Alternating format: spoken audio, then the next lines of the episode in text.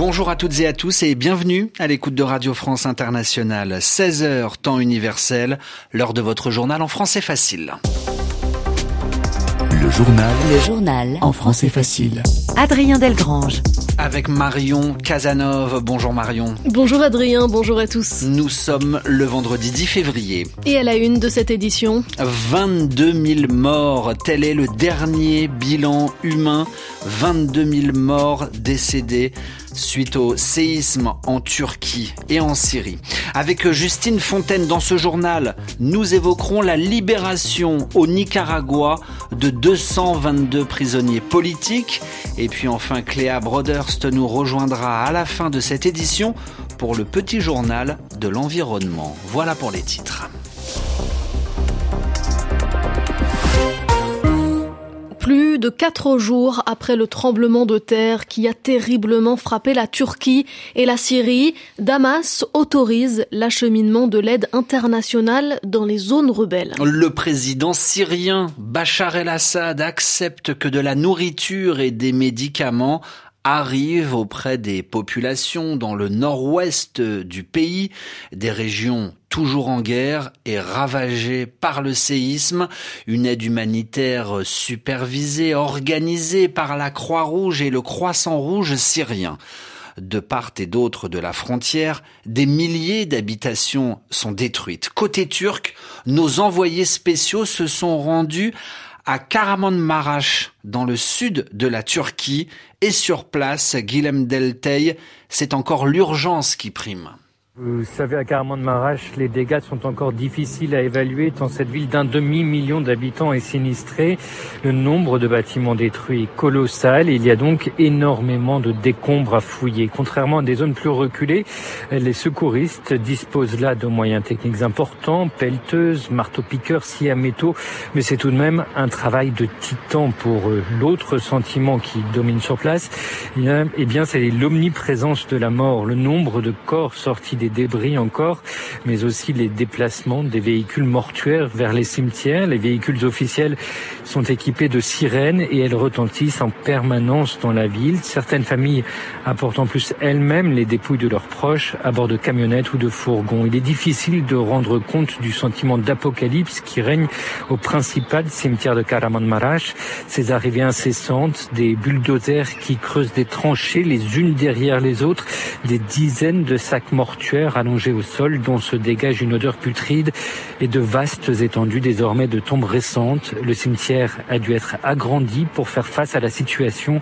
Karaman montre l'ampleur du drame qui a touché la Turquie et la Syrie. Le récit de Guilhem Deltey accompagné de Jade El-Khouri, nos envoyés spéciaux en Turquie. Au lendemain de la mini-tournée européenne de Volodymyr Zelensky, la Russie pilonne l'Ukraine. L'armée russe a dès ce matin tiré des dizaines de missiles sur l'Ukraine des missiles qui visent principalement des sites énergétiques dans le but de couper l'électricité et le réseau d'eau en Ukraine. Des prisonniers politiques libérés. Ça se passe au Nicaragua. 222 prisonniers politiques, des hommes et des femmes qui s'opposaient à la politique du président nicaraguayen Daniel Ortega ont donc retrouvé la liberté hier. Ils sont sortis de prison après y avoir passé plusieurs années.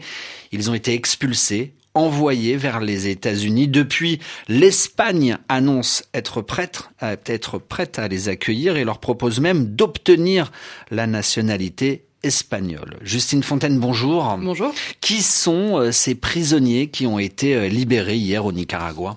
Eh bien, le régime de Daniel Ortega a libéré et forcé à l'exil hier la majeure partie de ses opposants qui étaient emprisonnés, plusieurs candidats à l'élection présidentielle, des leaders étudiants des manifestations, mais aussi des journalistes. Il se trouvait euh, également dans l'avion deux Françaises, la femme et la fille de l'opposant Javier Alvarez mais plusieurs prisonniers de premier plan n'étaient pas du voyage. Par exemple, l'évêque Rolando Alvarez, arrêté l'an dernier pour avoir critiqué le régime.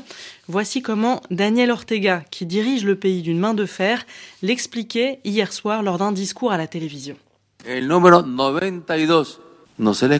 Il était numéro 92 sur la liste. Il faisait bien partie de la liste. Mais je ne sais pas pour qui il se prend. Il a dit qu'il ne reconnaissait pas la décision de l'État nicaraguayen, la décision d'un tribunal qui lui demande de quitter le pays. D'après le chef de l'État, l'évêque qui était assigné à résidence a été transféré en prison. Il assure aussi qu'il n'y a pas eu de négociation avec les États-Unis pour alléger les sanctions contre son pays. Le chef de la diplomatie américaine a pourtant assuré hier que ces libérations ouvraient la voie à un dialogue avec le Nicaragua. Justine Fontaine dans ce journal en français facile. RFI à Paris, il est 17h05. À Jérusalem, à présent, une voiture fonce sur un arrêt de bus. Un enfant tué, plusieurs autres personnes blessées. Le conducteur a été abattu.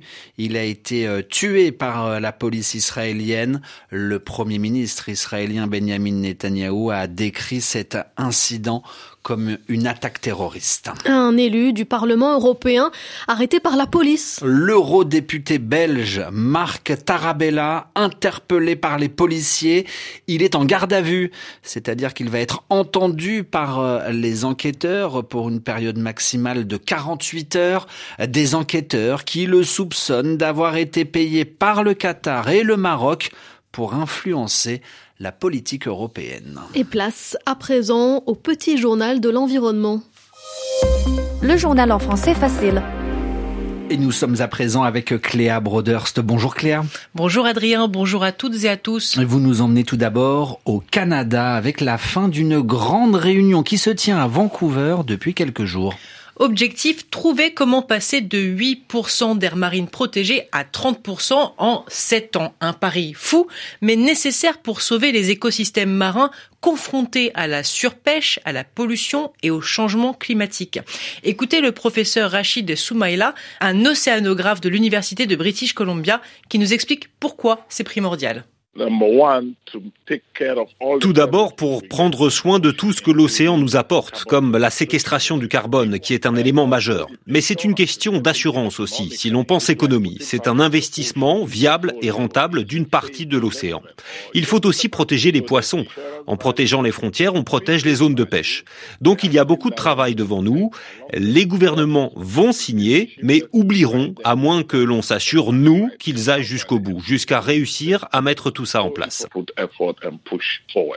Il s'agit donc de préserver les espèces animales comme les poissons, les cétacés, les coraux et la flore présente dans ces milieux fragiles et riches de toute cette biodiversité. Le réchauffement climatique, Cléa, euh, menace les glaciers tout autour de la planète, mais ce que l'on sait moins, c'est l'ampleur du risque en haute montagne.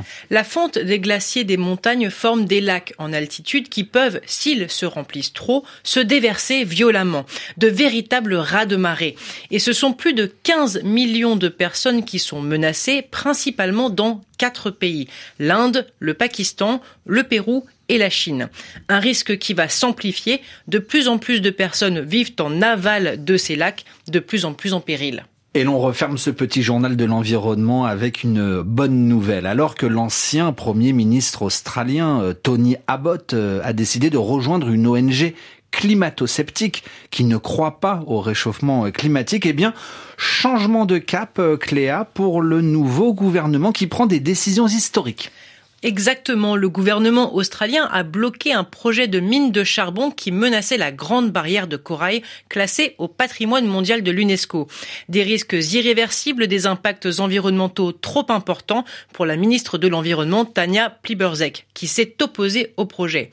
Jusqu'à 18 millions de tonnes de charbon auraient été extraites chaque année sur ce site. L'Australie, l'un des plus gros exportateurs mondiaux de charbon, s'est engagé à réduire d'ici 2030 ses émissions de carbone de 43% par rapport au niveau de 2005, avec pour objectif d'atteindre d'ici 2050 Zéro émission, Adrien. Merci Cléa. Cléa Broderst dans le journal en français facile. Adrien, on apprend aujourd'hui la mort du réalisateur espagnol Carlos Sora. Figure du cinéma européen, réalisateur, le cinéaste espagnol Carlos Sora s'est éteint aujourd'hui chez lui à l'âge de 91 ans. Ainsi se referme ce journal. Merci Marion. À la semaine prochaine. À la semaine prochaine, Adrien.